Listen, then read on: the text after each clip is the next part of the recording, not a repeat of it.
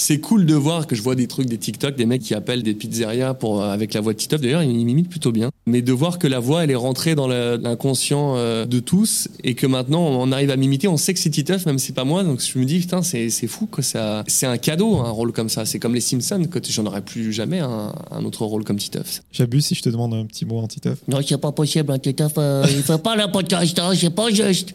Sauf chez Nadia, elle est là.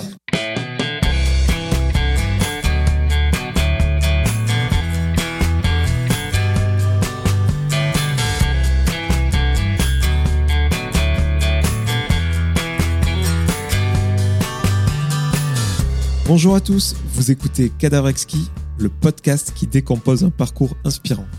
Pour ce nouvel épisode, je reçois un comédien à la voix hors du commun. Il est notamment la voix française de Spider-Man, incarné à l'écran par Andrew Garfield, ou encore du comédien Jesse Eisenberg. Il est également l'interprète du personnage Titeuf et officie sur la station de radio Énergie aux côtés de Richard Darbois. J'accueille aujourd'hui Donald Regnault.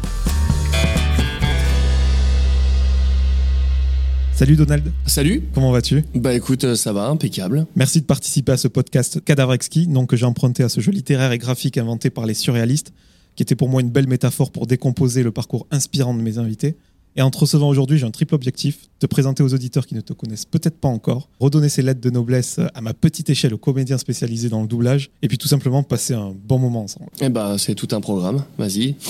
J'ai parlé de parcours inspirant, à tout parcours il y a un début. Je voulais savoir où est-ce que tu étais né et surtout où est-ce que tu avais grandi. Je je suis né à Paris, dans le 14e, et j'ai grandi euh, toute. euh, je sais pas, on n'a pas déménagé avec mes parents qui sont encore ensemble euh, à Bois d'Arcy, dans le 78, qui était plutôt, euh, plutôt cool. Euh, Après l'école, on allait faire des- du cross euh, avec, euh, avec les potes en vélo. Bon, maintenant, ils- les petits, ils font du Fortnite. C'était une, c'était une autre génération, mais je, le, je, le, je les blâme pas, mais c'était autre chose. Enfance tout à fait normale, euh, et qui était, qui était bien cool quand même.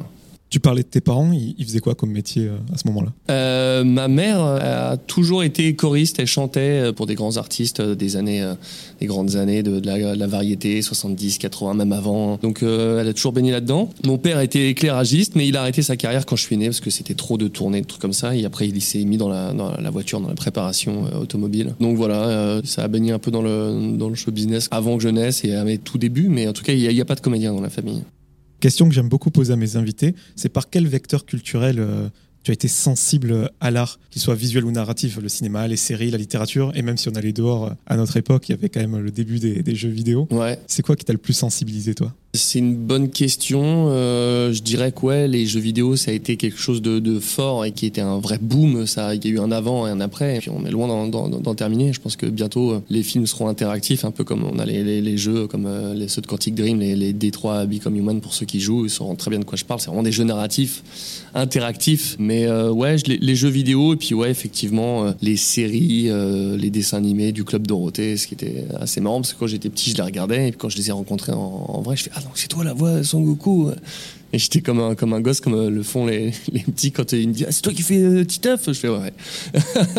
c'est marrant. Sangoku, euh, qui est interprété par Brigitte Lecordier, qui devrait participer à ce podcast. Ah bah très bien. Tu as commencé à l'âge de 10 ans, et tu parlais de ta maman, je crois que c'est elle qui t'a mis le, le pied à l'étrier. Oui, avec euh, Claude Lombard qui vient de nous quitter euh, il y, a, il y a quelques jours de ça. Elles ont toujours bossé ensemble. euh, et en fait, ils, ils, ils faisaient des, bah voilà, ils sont des, des choristes, donc ils, ils avaient du, du, du taf euh, en choriste et, et surtout il y avait des disques pour enfants, des comptines, des chants de Noël. Et euh, à chaque fois, ils prenaient euh, tous mes potes tout le temps, euh, donc les amis d'amis, les ça allait chercher loin dans les cercles, mais jamais moi parce qu'ils refusaient de me pistonner. Et au bout d'un moment, ça a payé. Et ils, m'ont fait chanter et voilà, j'ai j'ai pris le virus, mais Claude m'a vite branché dans le, dans le doublage parce que c'était l'époque de la 5 et il cherchait des enfants pour faire ça, pour des, doublages. Donc du coup, j'ai assez vite bifurqué vers la, la comédie. Ça m'a pas plu plus que ça, mais, euh, mais j'ai continué. Puis c'est là qu'en en faisant petit à petit, j'ai- j'y ai vraiment pris goût.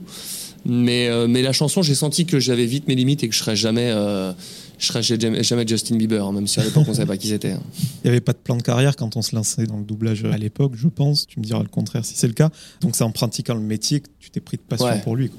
Oui, oui, de toute façon, aujourd'hui, il n'y a pas de plan de carrière possible dans le doublage de manière globale. hein. C'est un, c'est un métier où euh, il t'accepte ou il t'accepte pas, le, le bouche à oreille se fait ou il ne se fait pas. Personne ne peut dire je vais faire du doublage et je suis sûr que ça va marcher. Alors que, bon, tu peux dire je vais faire du théâtre et en l'occurrence, tu peux toujours trouver des, des troupes euh, à Paris, euh, en province. euh, il y aura toujours du théâtre possible, alors que le doublage, c'est pas forcément gagné d'avance et ça se maîtrise pas. Et même aujourd'hui, c'est aussi pour ça que j'ai monté ma boîte de prod, c'est que j'en avais marre d'attendre que le téléphone sonne et que je voulais aussi prendre mon destin en main. Que si je voulais que ça fonctionne, c'était aussi parce que je le décidais et que je me donnais les moyens et puis qu'on essayait de faire des trucs. Parfois ça marche, parfois ça marche pas, mais au moins c'est mon taf et je peux m'en prendre qu'à moi-même si ça marche pas. C'est intéressant ce que tu dis parce que les, comédiens spécialisés dans le doublage euh, sont plus mis en avant euh, déjà euh, grâce à des gens comme toi qui sont acteurs du milieu, mais aussi euh, grâce à des personnes comme Cyprien avec l'épopée temporelle Ouais. par exemple. Et maintenant les gens, enfin j'imagine c'est une hérésie pour toi, ils veulent être doubleurs mais même pas comédiens quoi. Oui, c'est ça, mais en fait, ils, ils pensent parce qu'ils ont vu un, bah, un message de Brigitte Lecordier en même temps. parce qu'elle a envoyé mon fils qui est,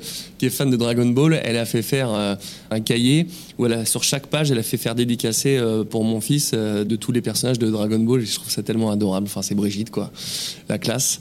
Et en fait, aujourd'hui, à force de regarder des, des making-of ou des émissions de, de regarder 66 minutes sur M6 euh, un dimanche et il a un reportage sur le doublage, ils, ils voient un star talent, comme on appelle, donc des, des gens connus, poser leur voix parce qu'ils sont connus et que du coup, eux peuvent passer à 66 minutes. Bah, du coup, euh, ils se disent qu'il n'y a pas besoin d'être comédien pour faire ce métier. Mais si, il faut être comédien, il faut prendre des cours de théâtre pour pouvoir apprendre son métier. Parce que, effectivement, il y a une VO, mais quand on parle en français, euh, c'est pas la même musique, c'est pas les mêmes mots. Donc, il faut amener son, sa patte. Et si tu sais pas jouer la comédie, c'est pas parce que tu as écouté la VO que ça va être euh, simple. Donc, euh, et, beaucoup aussi euh, s'entraînent en écoutant la VF et puis en reproduisant. Mais entre reproduire et puis passer de l'anglais et imaginer sa VF, il y a un monde.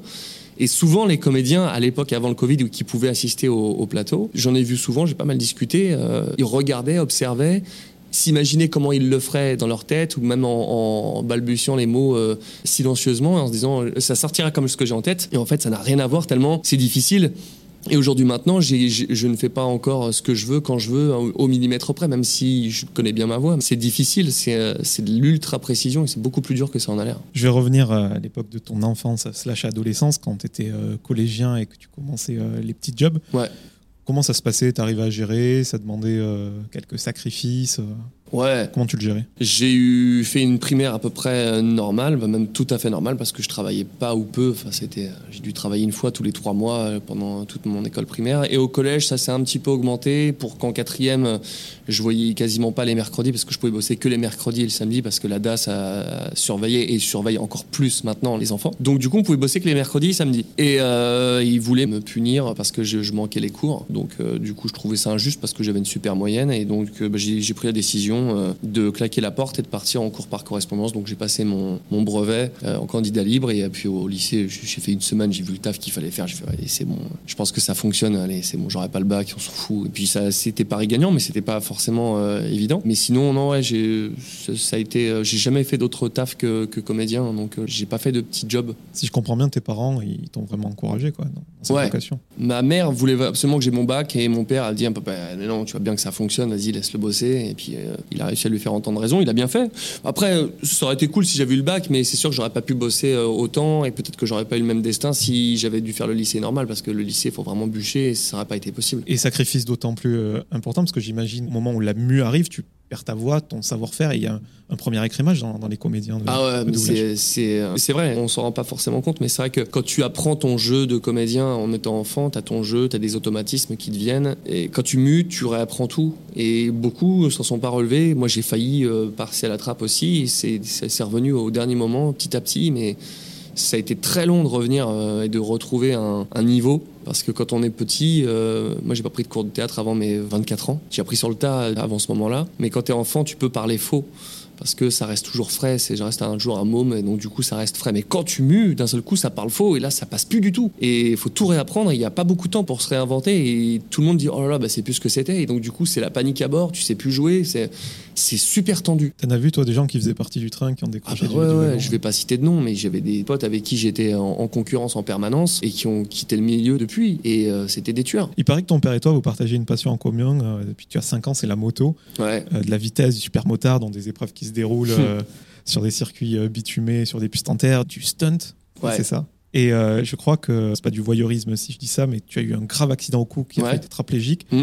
Et aussi, euh, si euh, je- j'en crois ce que j'ai lu, qui a pu te priver de ton outil de travail, donc à savoir ta voix. Ouais, bah ça a fait euh, 18 ans au mois de septembre là que j'ai eu ce, ce crash. Donc comme, voilà, je faisais du, du stunt, donc c'était des, des acrobaties en circuit, dans des démonstrations privées, mais aussi comme un con sur la route. Puis je, je faisais pas ça sur la route privée, hein. on faisait ça sur le périph, hein, sur l'autoroute. hein. Donc c'était du n'importe quoi. Mais c'était une autre époque, il faut remettre ça dans son contexte. C'était pas bien, mais j'en ai payé le prix fort parce qu'aujourd'hui euh, j'ai mal au cou tous les jours à cause de, ce crash là. Donc euh, je pense que j'ai été suffisamment puni, même si euh, j'ai pas été puni par la loi, mais le, karma a bien fait son taf et voilà, j'ai pris perpète au niveau de la, santé. Mais ouais, j'ai- toujours été passionné par les sports mécaniques et je préférais être pilote moto professionnel que comédien à l'époque. hein. donc c'était vraiment plus qu'un hobby.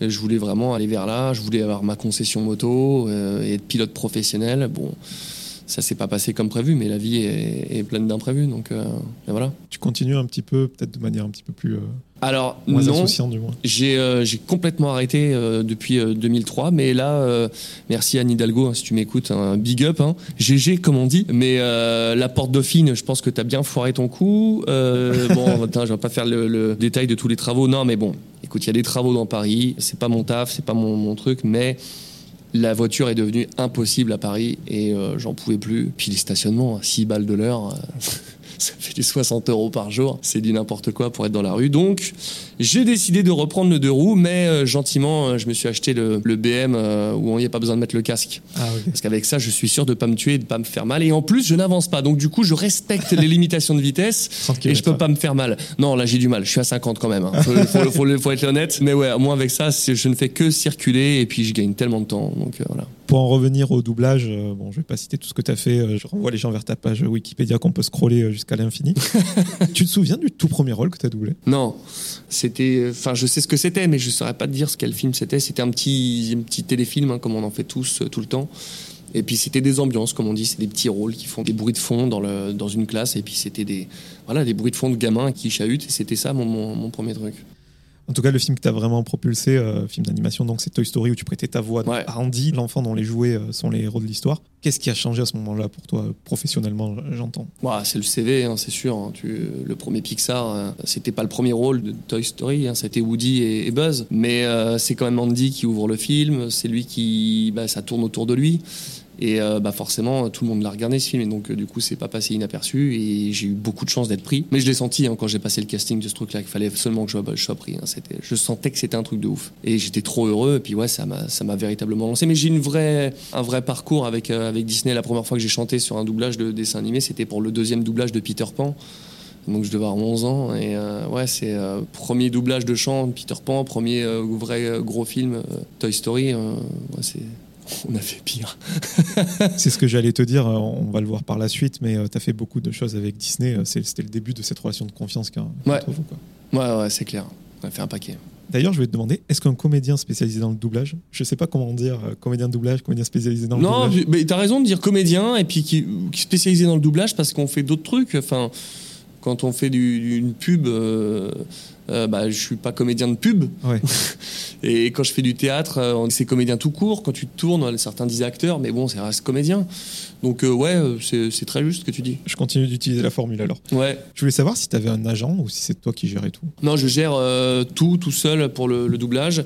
J'ai un agent pub pour les voix. Et ouais, sinon, je gère euh, quasiment en direct. euh. De toute façon, le doublage n'a pas d'agent. hein. C'est vraiment que les pubs. Et après, tout ce qui est tournage, où là, tu as un agent. Mais dans le doublage, tout se fait par bouche à oreille. hein. Et euh, moi, je voulais savoir euh, comment vous êtes payé, c'est à la ligne, au forfait, Mm. euh, les deux, euh, enfin le plus standard, j'ai envie de dire. Le plus standard, c'est à la ligne. C'est des tarifs syndiqués, hein. c'est forfaitaire là-dessus. Donc, plus tu parles, plus tu es payé. Mais quand tu parles trop, c'est donc quand tu passes les 200 lignes, donc ça commence à faire des, des séries où tu parles beaucoup. Là, la ligne est moins payée. Donc, euh, du coup, c'est les, les- les tarifs baissent.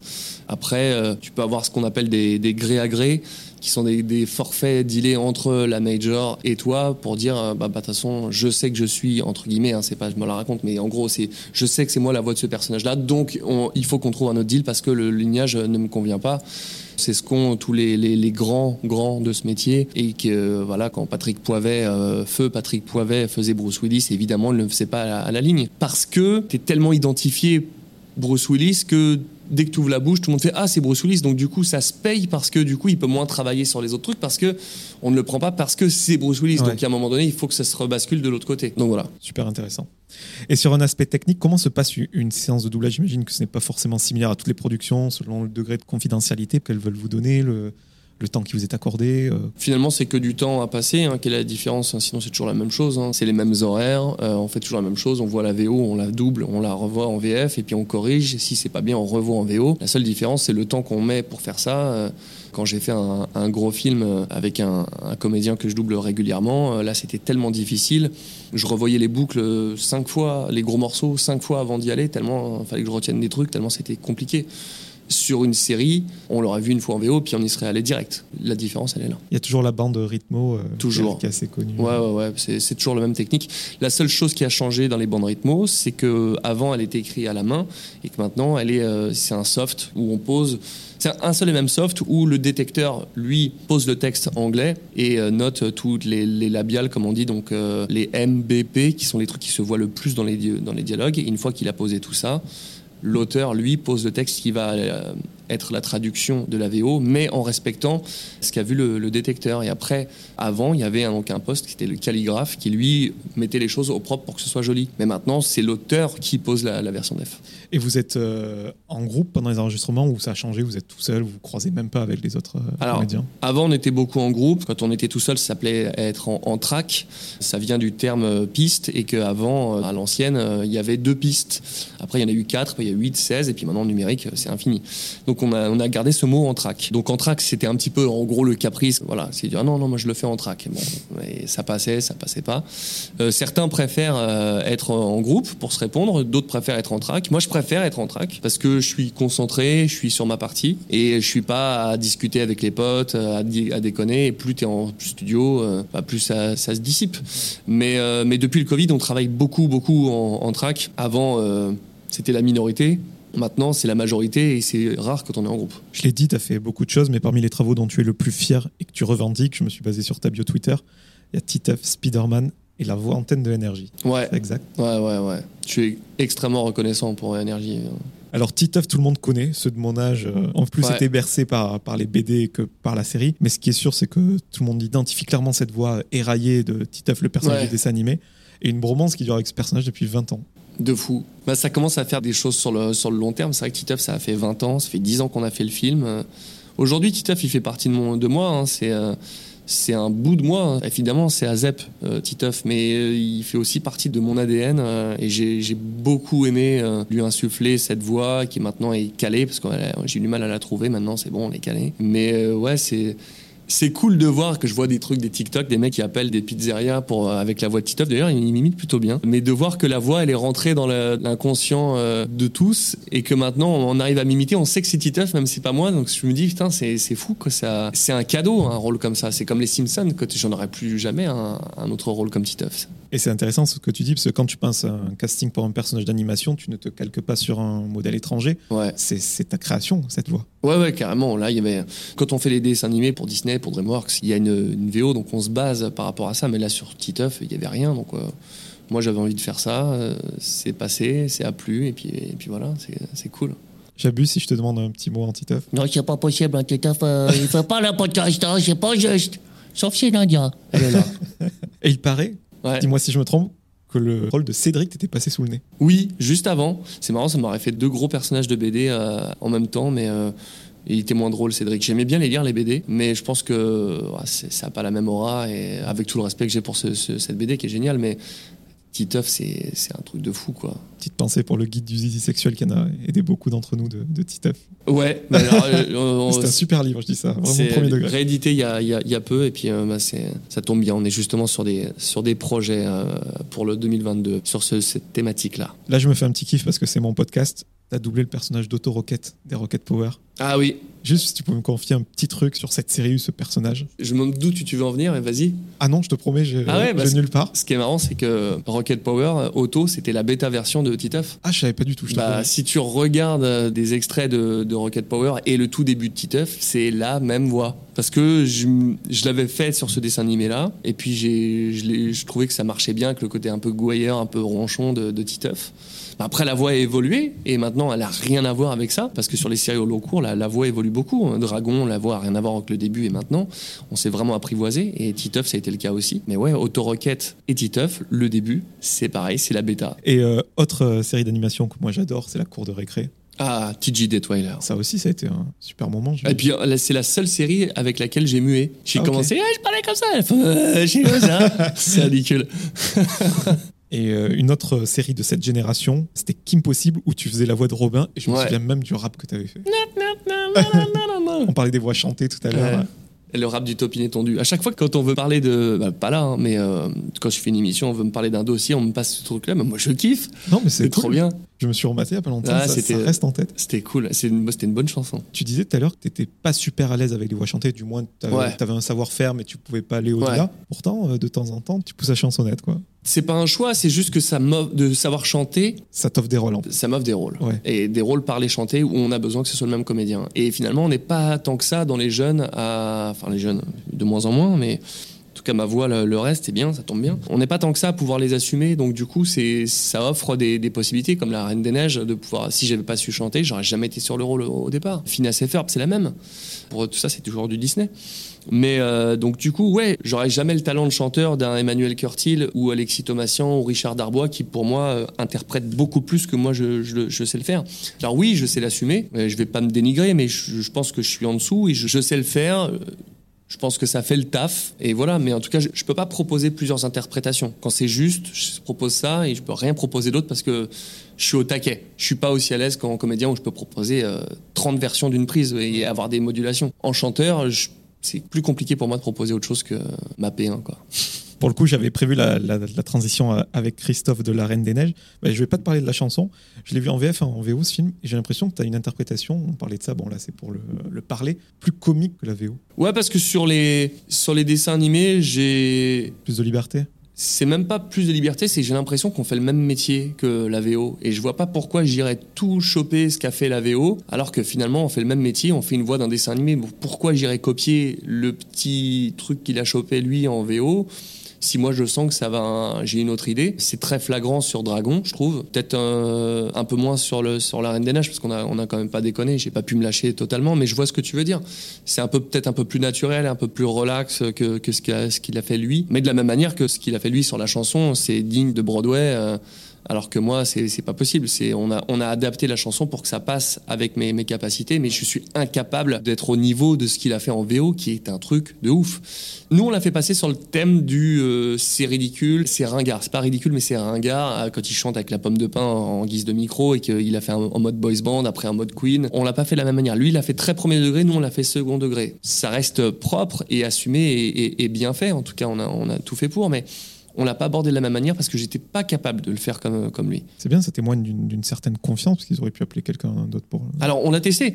Ils, ils me l'ont fait écouter. Ils m'ont fait là, franchement, tu vas voir, c'est vénère. C'est, pas le, le chanson de la grange de la, du premier film. C'est une vraie chanson. Euh, je l'ai écouté, j'ai fait écouter. En chanteur, j'ai, pas d'ego. Je sais que d'autres chanteront mieux que moi. Je le tente. Et si jamais ça vous va pas, il y a pas de souci, remplacez-moi. Je suis ok. Allez-y. Mais je veux le tenter. Et je l'ai fait. Et euh, Claude Lombard, c'était ma dernière chanson avec Claude Lombard d'ailleurs, a fait un super taf euh, pour mixer le truc, pour me rendre les, trucs. Ah, J'ai pas d'autotune, mais de- pour des trucs de, de, de justesse où ça, ça bidouille quand même avec, euh, avec l'ordinateur, ça oui. Et le résultat, il est, il est super cool. Ça m'a ça sublimé mon, ce que j'ai pu sortir. Mais ouais, c'était un super souvenir en tout cas, La Reine des Neiges. Tu as parlé d'un autre film d'animation, et moi, à titre personnel, je trouve que c'est la voix qui signe mieux. Enfin, le personnage qui signe mieux à ta voix. C'est Dragon, Ah c'est ouais. Harold.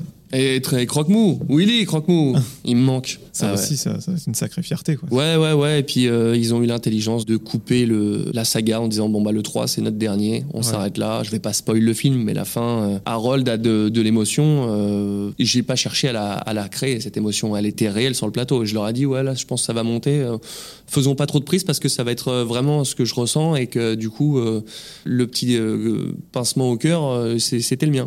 Il meurt pas, donc j'ai vraiment dit au revoir à mon personnage à ce moment-là parce que je savais qu'on s'arrêtait et que, et que c'était fini. Donc euh, ouais, c'était quelque chose. On a parlé des séries d'animation, des films d'animation. Juste petite parenthèse, tu as doublé euh, celui qui est considéré comme le plus beau film d'animation de tous les temps, c'est Le Voyage de Chihiro. Ah ouais. Si tu avais senti que Toy Story euh, tenait quelque chose, est-ce que c'était le cas du Voyage de Chihiro? On se doutait parce que Miyazaki fait des sublimes films, mais moi je suis pas très euh, culture animée.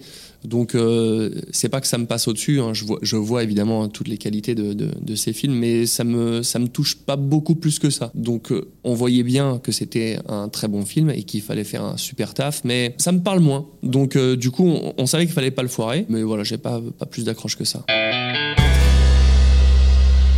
Je passe au deuxième personnage de ta bio, donc c'est Spider-Man, Ouais. qui a doublé euh, l'acteur Andrew Garfield.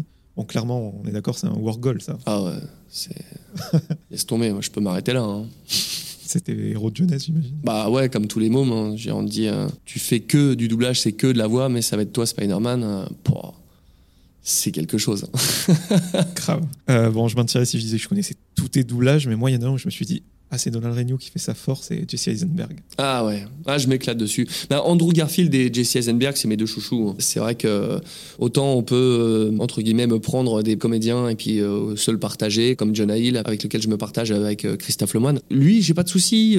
Joseph Gordon-Levitt, je me le partage aussi, j'ai pas de souci. Mais alors, Jesse Eisenberg et Andrew Garfield, là, c'est chasse gardée, c'est mes deux chouchous, quoi. Si je devais en garder que deux, je garde que deux parce que je, ne réfléchis pas. Je connais leur jeu d'acteur par cœur, je connais toutes leurs mimiques, euh, quasiment, euh, je sais où ils vont.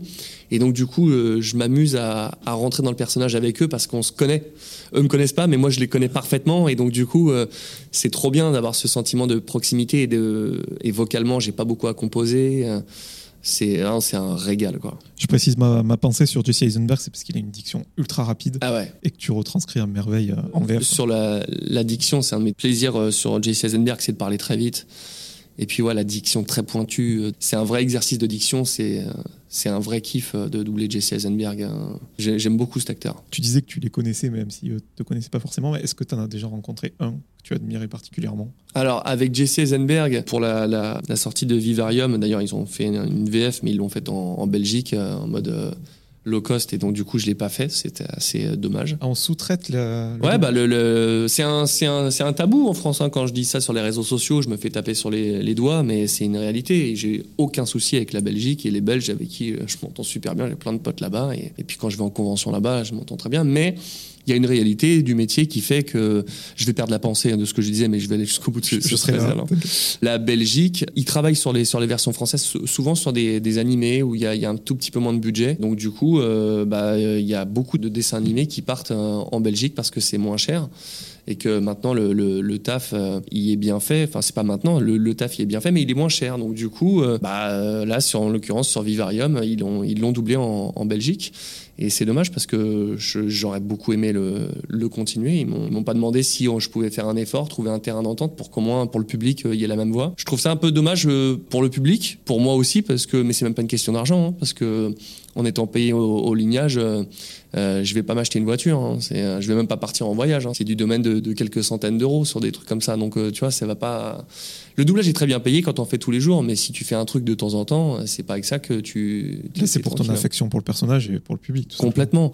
Donc euh, du coup, ouais, j'étais un, j'étais un peu déçu de pas le faire. Et c'est vrai que donc ouais, c'est un, tabou de, de parler de, de- de la compétition dans le doublage entre la France et la Belgique. Et, et donc voilà, on était sur Jesse Eisenberg, mais Sur sur, la où, du coup rencontre. Ouais, et donc du coup, euh, Vivarium, euh, ils font la promo en, en France et euh, bon, je suis pas convié à rencontrer Jesse Eisenberg, un peu dommage. Et euh, pourtant, euh, c'est un, c'est un YouTuber youtubeur, euh, je crois que c'était Links the Sun, mais je voudrais pas dire de bêtises, qui m'a demandé de faire une petite vidéo qu'il allait présenter à Jesse Eisenberg. Donc pour moi, ça allait rester en off. Et en fait, il l'a il l'a filmé, il l'a diffusé sur YouTube. Et c'est un des trucs qui a le plus buzzé de la com. C'était quand Jesse Eisenberg euh, me voyait lui parler, lui dire ah, je suis ta voix et tout, c'est rigolo, je kiffe ce que tu fais, euh, vraiment. Et c'est rigolo parce que et je me je me mets pas à son niveau. Je dis pas que je fais mieux que lui. Hein, c'est pour enlever le côté prétention de, de, du tableau. Mais quand je je lui parlais, qu'il regardait ma vidéo, le, le sourire, qui, était curieux, fait attends, j'hallucine, je, je m'étais jamais posé la question, donc du coup c'est lui qui fait ma voix, c'était c'était trop marrant de de voir le sourire sincère qu'il avait à regarder ça, c'était c'était trop cool. Moi j'ai passé,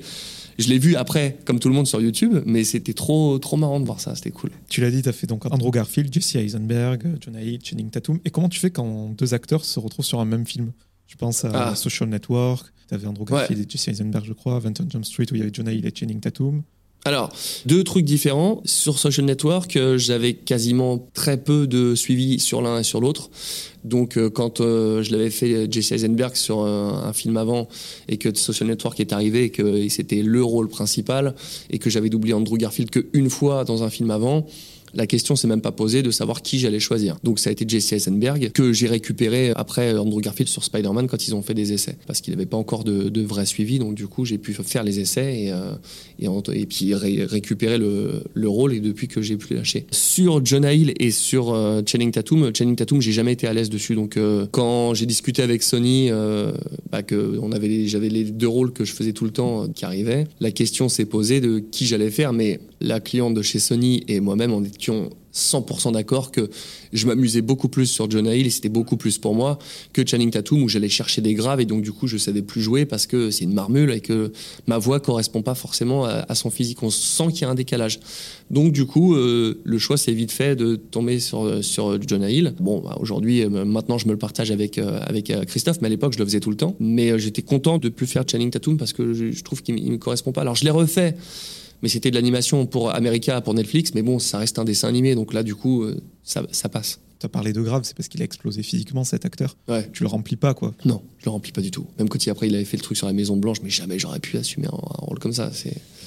Il y en a à qui ça, ça marche pas, pas forcément. Il y en a d'autres avec qui euh, ça fonctionne, mais sur certains films. Tu vois, je- Joseph Gordon-Levitt, on se le partage avec Alexis Victor, qui fait la voix de Bradley Cooper et plein d'autres Ragnar dans euh, Viking. Quand c'est des rôles euh, où il fait le, le- le- il cherche à faire le vieux, euh, euh, bah c'est Alexis qui, le- qui le fait. Euh, je dis pas que t'es vieux, Alexis, hein, c'est pas ça que j'ai dit. hein. Et quand il cherche à se rajeunir un peu, c'est moi qui le fais. Donc euh, on se le partage. Et en plus, on se le partage avec grand sourire. Et des fois, c'est même arrivé que sur un, un essai pour un film pour, pour Netflix, ou une série, je sais plus. Bon, c'est sorti a un moment, donc il n'y a pas de souci. Je fais l'essai, je fais, bah, du coup, euh, t'as- c'était José Lucioni qui fait la voix de. de ah, comment il s'appelle? Scarface. Euh, Al Pacino Ah là, merci. Comment j'ai pu oublier ça? Pardon, je sais. qui dirigeait. Et je lui dis, bah, du coup, t'as mis euh, Alexis Victor sur l'essai? Il fait, ah bah non. Je fais, mais ouais, on le fait tous les deux. Et donc, du coup, il a appelé Alexis Victor, qui n'était pas prévu sur les essais. Et c'est Alexis qui a eu les essais, qui a fait le film. Mort de rire, alors qu'il n'était pas prévu. J'aurais dû fermer ma gueule. Mais, mais je trouve que euh, Alexis le, le, le fait euh, même mieux que moi. Donc, j'ai pas de souci à, à le dire là-dessus. C'est marrant parce qu'il y a pas longtemps, j'ai vu Looper en VF. Et Ah je ouais. crois que c'est lui qui, Oui, c'est- qui Alexis, ouais. Joseph Gordon-Levitt, donc, C'est génial. où il prend des intonations de Patrick Poivré qui fait euh, Bruce Ah ouais. Willis. Ah, il prend des petites intonations comme ça. Elle veut pas me casser les couilles quand même. Parce que Ah le, doublage est parfois eh oui. critiqué, là c'est une vraie prouesse. quoi. Mais c'est incroyable, c'est pour ça que pour ceux qui connaissent euh, les VF, bon, difficile de pas connaître les- la VF de Bruce Willis, même quand on regarde pas les VF, on connaît tous sa voix française. Et c'est vrai que sur Looper, il a pris quelques petits trucs de Patrick, mais c'est tellement fin, c'est tellement bien. C'est- une performance qu'a fait Alexis là-dessus, c'est un, une masterclass de doublage. Je vais parler d'un autre boss euh, du game. Ouais. Après Patrick Poivré, c'est Richard Darbois, Ah, le boss de fin du, de fin du jeu. le boss final du jeu, avec qui tu bosses sur Ouais. l'énergie? Ouais. Ça aussi, euh, tu l'as dit, c'est euh, des expériences bref. Tu peux nous raconter. C'est un honneur hein, de faire la voix antenne d'énergie. Alors je sais jamais si j'ai commencé en 2004 ou 2005, mais donc on va se dire que c'est 2004, donc ça fait euh, ça fait 17 ans aujourd'hui en 2021 que je fais euh, la voix antenne d'énergie aux côtés de, Richard et c'est un honneur parce que voilà c'est la plus grosse radio musicale. euh. Puis ouais, faut pas se rater. C'est un c'est un vrai kiff et je fais ça toutes les semaines. C'est j'adore retrouver les mêmes potes à l'étage de l'antenne. De faire partie de la maison, de vraiment cette aventure au, au long cours et que la confiance que me fait Énergie de toutes ces années, euh, parce que les voix antennes, euh, c'est ça qui marque l'identité de la radio. Et avec Richard, bah, on, est, on est toujours là. Euh, Et puis d'être en duo avec Richard Darbois, c'est comme la classe ultime. Donc j'essaye juste d'être au niveau. C'est même pas d'être au niveau, c'est juste de pas saloper son travail, Ouais. le faire le mieux possible pour que Richard soit. Enfin, ce soit euh, sublimer son travail. Donc, j'essaie juste d'être au niveau. Donc, j'écoute souvent euh, la radio pour, euh, pour écouter, pour m'autocritiquer, pour essayer d'être au plus proche, pour euh, que ça colle bien avec ce qu'il fait. Mais ouais, c'est c'est- le boss, Richard. Il est tellement gentil, il est tellement talentueux. Enfin, voilà. Donc moi je travaille dans une radio aussi pour expliquer aux auditeurs, euh, voilà, il y a la radio nationale qui est, qui est à Paris, il y a parfois des décrochages Ouais. locaux où euh, voilà, les, les artisans, les commerçants, ceux qui ont des boîtes peuvent faire leur pub donc, dans leur région. Ouais. Et il y a pas mal d'anciennes énergies ici et on m'a rapporté que toi tu avais une attention particulière euh, pour soigner euh, les spots promo de ces gens-là, pour Ouais. les petits garagistes du coin. Complètement. Complètement parce que ils achètent leur euh, campagne, euh, c'est du ponctuel. On sait très bien que c'est- je les vois revenir de temps en temps, mais c'est souvent des, des, des, des one shot comme on dit. Et si le mec euh, il est à, à son, son magasin, par exemple le magasin de jeux Playmo Games, qui est je crois qui sont à Orléans, voilà ça fait une pub encore. Je sais très bien qu'il met énergie dans son magasin et que quand sa pub elle passe, si c'est mal fait, mais il va être vénère et Ouais, il aura raison. Normal. Donc plus c'est gros, plus tout le monde s'en fout parce que tu as 8 étages et que c'est la faute de personne. Mais quand c'est un, restaurant, quand c'est un garagiste, quand c'est un c'est un une concession, moi ça m'est arrivé d'acheter une caisse et que les mecs ils écoutaient énergie. Et j'ai fait mais tu te rends compte si j'avais foiré que je dis que je travaillais là et qu'ils me disaient que c'était de la merde mais plus c'est petit, plus faut que ce soit bien fait pour que le, mec soit content.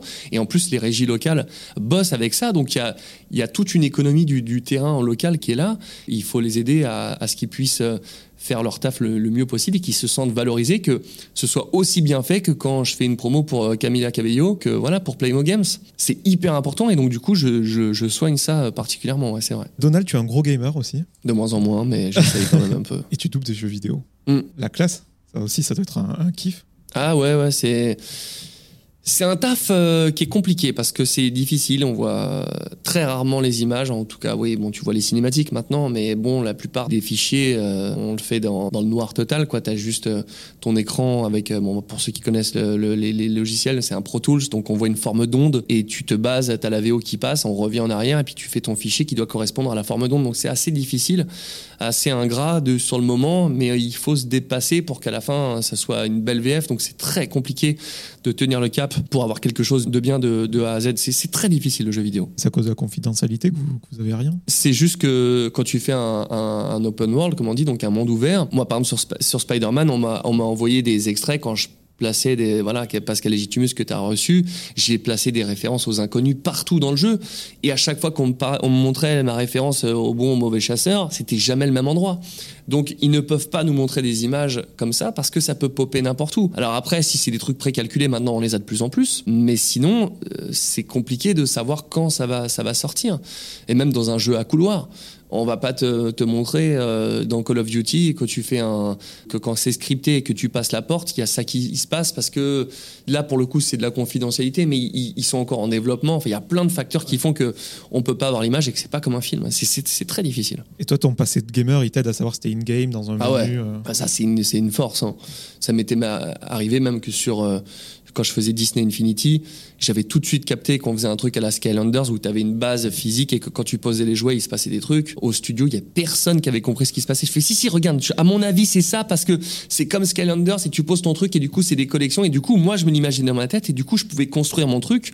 Donc on sentait que j'y croyais parce que c'était le tuto du jeu et tout au long du jeu, donc fallait qu'on comprenne bien ce que ce qui se disait mais comme il y avait la confidentialité que personne ne disait rien, il fallait euh, décoder les, les, les petites lignes.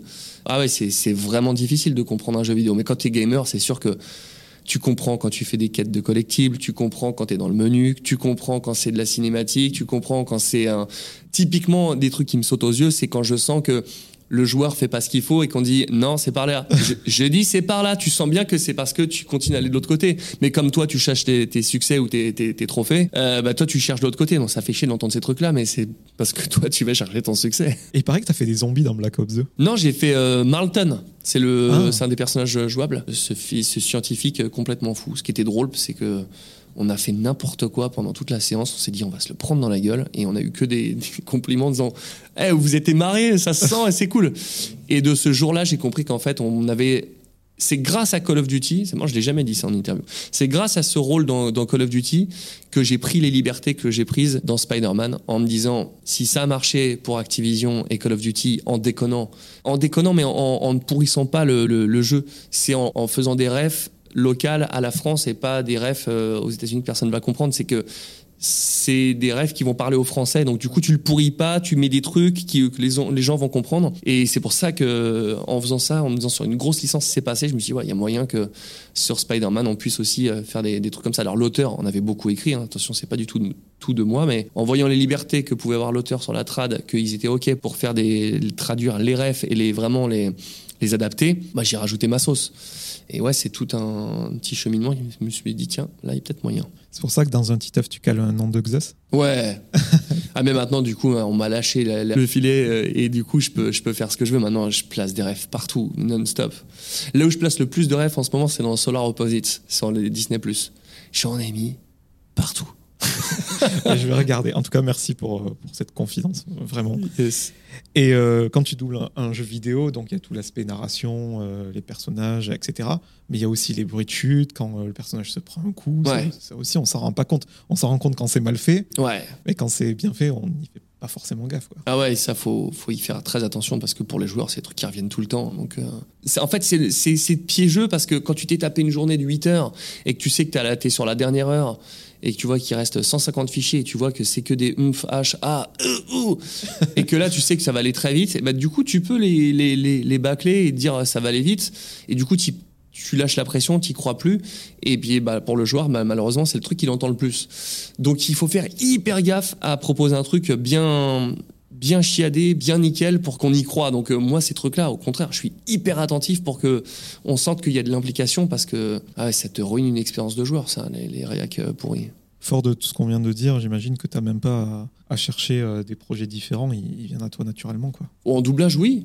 C'est ultra, euh, ultra, diversifié. En doublage, oui, mais, mais j'essaie vraiment de, comme on disait tout à l'heure, avec ma prod, de, de, créer mes propres contenus. Et puis voilà, ce qu'on disait tout à l'heure avec Titeuf et, euh, et le, le, le, domaine de l'éducation sexuelle pour les petits, bah là, on est en train de travailler sur des trucs euh, là-dessus pour proposer, pour créer et pas que, que, les projets viennent à moi, parce que les projets viennent à moi, mais ça reste toujours dans mon secteur du, doublage.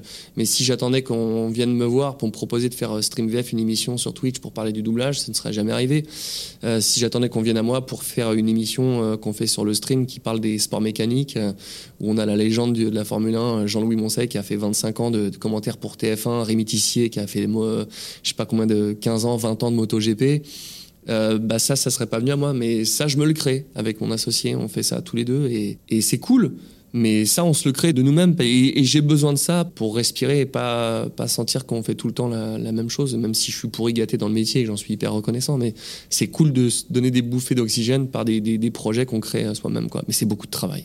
Il y a deux, trois projets dont tu peux nous parler ou même un avec ta prod Bah là, ouais, euh, Titeuf, hein, on va vraiment euh, amener un Titeuf 2.0 euh, qui va arriver là en 2022 ce sera, ce sera sur euh, bah, tous les trucs qu'on connaît, hein, les, YouTube euh, et puis même d'autres choses. On espère avec euh, des, trucs. je vais pas en dire trop, mais en tout cas, Titeuf va revenir sur une forme qu'on ne connaît pas et, on avance bien là-dessus. Je suis, je suis hyper heureux de la confiance qu'on qu arrive à faire avec Zep, avec Glenna, pour faire plein de choses. Et il y a moyen de, de, faire un truc vraiment trop cool, quoi. Tu disais que Titeuf, il était à Zep. Il est vraiment à toi maintenant il est à nous. Ouais. Il est à nous. Mais de toute façon, je fais tout avec, euh, avec Zep et c'est lui qui a, qui a, le dernier mot euh, sur, sur tout. Euh, nous, on propose et on dit T'en penses quoi? Et Il nous dit oui, non. Et puis après, on s'adapte. Mais c'est ça reste lui le patron. Peu de gens le savent. Euh, moi, je, je le savais pas, j'avoue. Tu es pourri gâté dans le métier, tu as dit. Tu as parlé de confiance voilà, avec Zep, avec Disney, etc. Tu as été DA, enfin directeur artistique sur l'épisode 8 de Star Wars. Et solo. Aussi. Et solo. Ouais, on a fait deux. Et ça, en gros, tu gères les. Ah, c'est un taf de ouf, ça. Alors, je redirige un petit peu depuis, mais Star Wars, ça reste un truc à part. C'est un truc que tu fais que ça pendant quelques mois et c'est. T'as plus de vie. Ouais. Tu penses Star Wars, tu vis Star Wars, tu rentres du taf, t'as John Williams dans les oreilles, tellement tu l'entends bouffer toute la journée. Alors c'est trop cool hein, quand, quand, les geeks euh, qu'on est. Tu peux pas le refuser, ça Non, impossible. Et puis aujourd'hui, ça me sert encore. Hein, c'est que même en n'ayant fait que deux, c'est une carte de visite tellement incroyable. Hein. Aujourd'hui, ça me laisse bosser avec euh, des majors avec qui j'ai jamais bossé et direct, ça part sur des films parce que bah, j'ai fait deux Star Wars. Donc si j'ai été fait ça, et que personne n'a dit on- que la version de l'8 a été claquée au sol. Donc c'est, je dis pas qu'elle est bien, je dis juste qu'elle fait le taf et que du coup, bon bah du coup, si ça a marché là-dessus, on peut me confier euh, d'autres d'autres projets. Donc euh, du coup, c'est c'est encore un autre cadeau qu'ils m'ont fait, même si j'en ai fait que deux. Ça m'ouvre les portes de la, de la DA sur à peu près euh, tout, et ça, c'est c'est génial. Mais ouais, quand tu vois Star Wars quelques mois avant la sortie et que t'as le, le logo qui apparaît avec la musique, euh, t'as les poils qui se hérissent, tu fais putain, mais qu'est-ce que je vais voir là? Fierté personnelle immense. Ouais, ouais, ouais. Même si c'est ultra pessimiste pour clôturer l'interview, euh, je trouve ça euh, très intéressant. Pour toi, la technologie et les intelligences artificielles vont avoir raison de votre métier. Pour toi, genre, euh, il va y avoir des traductions en langue euh, des pays euh, Ouais. dans lesquels les films vont être exportés qui vont être faites automatiquement. Est-ce Ouais. que tu peux nous en dire plus? Oui, oui, bah, il y a déjà des trucs qui existent. hein. Je leur avais mis un petit commentaire assassin euh, sur, sur Insta. Il y a un site qui existe, hein, je sais plus comment ça s'appelle. Euh, mais en gros, tu t'envoies ton texte et ça te sort une voix de synthèse qui te sort un texte, mais qui est mais beaucoup plus qu'honorable. quoi. C'est, il y, a- certes- il y, y en a qui sortent même pas ce résultat-là au final en étant un, un humain. Et là, c'est un truc de synthèse. Tu peux choisir ta voix. donc euh, ouais, c'est assez, ça fait flipper. Ça, ça pour des pubs locales, ça pourrait très vite arriver. Pour de, de l'audio description, ça pourrait très vite arriver. Passer le cap des séries, des films, ça va être un peu plus compliqué. Sauf que je sais qu'il y a quelques années, euh, Amazon, euh, on avait vu un truc qui il, bossait sur un algorithme qui faisait que ça allait traduire la VO dans n'importe quel langage avec un algorithme qui faisait que quand tu bougeais la virgule à certains endroits de la phrase, bah, ça changeait l'intonation. Donc si on était y à ça il y a quelques années, je pense que Jeff, il a quelques thunes de côté euh, pour la recherche et développement. Euh, Il y a moyen que dans quelques années ça marche. Et le jour où ça fonctionne, le jour où Andrew Garfield, il parle en français avec la voix d'Andrew Garfield américain et que ça sonne à peu près juste, je ne pourrais rien dire parce que artistiquement, ce sera inattaquable.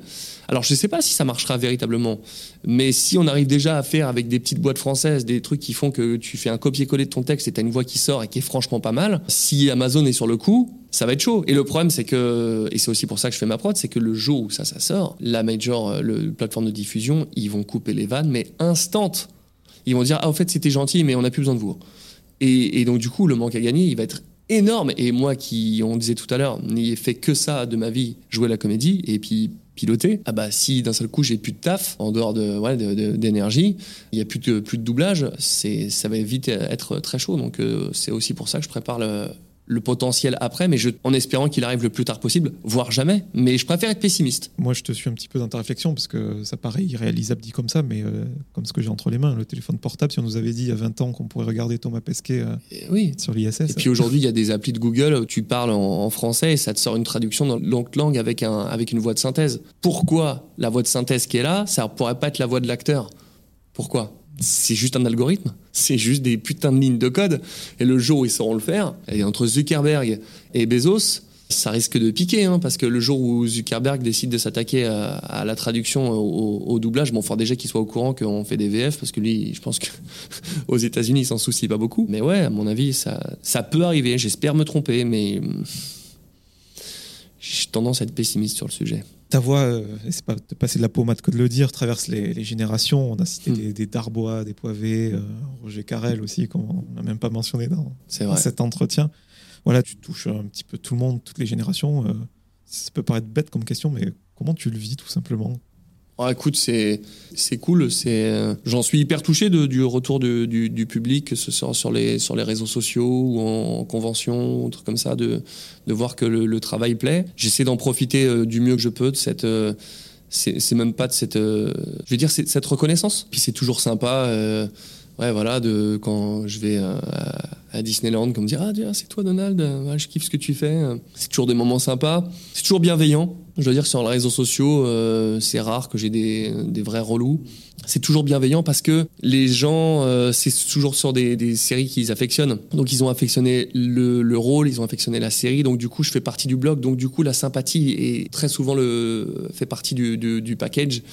Donc euh, c'est très très souvent bienveillant. C'est rare d'avoir des mecs qui me, détestent. Il y en a sûrement plein. Mais c'est vrai que c'est une chance d'avoir eu autant de projets aussi cool qui font que bah, du coup euh, ça marche bien et puis qu'on arrive à, à faire des trucs un- intéressants dans des émissions pour montrer le doublage et tout ça. Enfin bref, c'est bien cool tout ça. Tu nous as parlé du projet Titeuf. Euh, niveau Mm. doublage, on va te retrouver euh, dans quoi dans les mois à venir J'ai fait pas mal de films avec des, des acteurs que je double régulièrement. Euh, alors en ce moment, tout le monde me demande si, si je vais doubler dans, dans le prochain Spider-Man. Mais moi, je suis pas au courant. Donc le jour où, je crois que, je sais pas quand, quand sera diffusé le, le- le podcast, mais je crois qu'il y a une prochaine bande-annonce qui sort en, en- en novembre. Si jamais il y a les trois Spider-Man dedans, je vais être au courant une semaine avant. Donc euh, aujourd'hui, personne ne me croit quand je dis que je suis pas au courant. Alors, Andrew Garfield, lui, il le sait, mais moi, je sais pas. Et euh, donc ouais, j'ai- travaillé dans, des films avec Andrew Garfield, mais c'est pas sur, euh, sur, sur Spider-Man. Et il y a des trucs très sympas qui arrivent avec lui. Et puis, euh, puis ouais, il y a des séries, des saisons, de belles séries pour HBO qui arrivent. Mais on sait jamais sur les, si les trucs sont tous annoncés ou pas. Je veux pas prendre de risques Pas et de pas me sortir des noms, mais mais il y a pas mal de, de, de- de séries cool sur lesquelles je, je travaille en ce moment. Il y en a une pour Netflix, c'est un truc de ouf. Je peux pas dire euh, ce que ce que c'est, mais euh, c'est du jamais vu. Je n'ai jamais fait ça. Quand ça sortira, j'en parlerai sur mes réseaux, mais c'est un, un truc de ouf ce qui m'est donné de faire là. C'est euh, c'est une cour de récré. C'est du jamais vu. L'année prochaine, ça fera 30 ans que je fais du doublage. Je n'ai jamais fait ce que je suis en train de faire en ce moment. C'est un- une cour de récré totale. On a hâte de voir et ceux qui me suivent savent que je relaye euh, l'actualité de mes invités. Très bien. Pour terminer, quelques questions en rafale pour mieux te connaître. Ouais. L'acteur ou le personnage que tu rêverais ou aurais aimé doubler Continuer Spider-Man. As-tu une routine matinale incontournable Aucune. À part un café.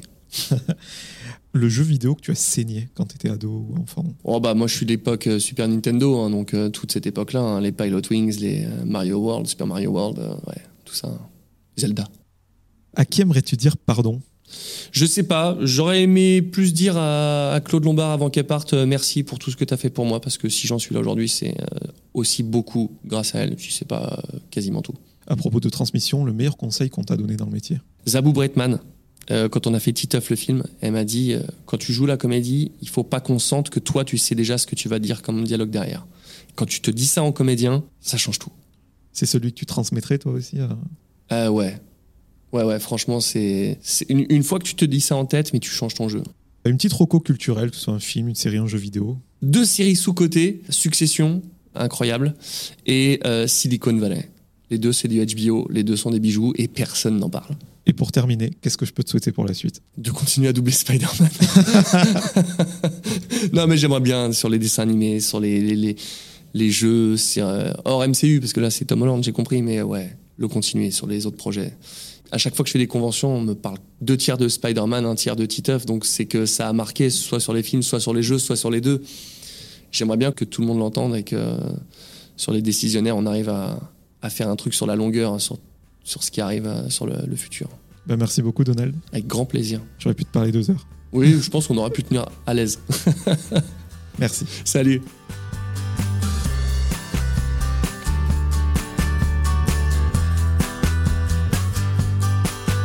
Merci à toutes et à tous d'avoir écouté cet épisode avec Donald Renew.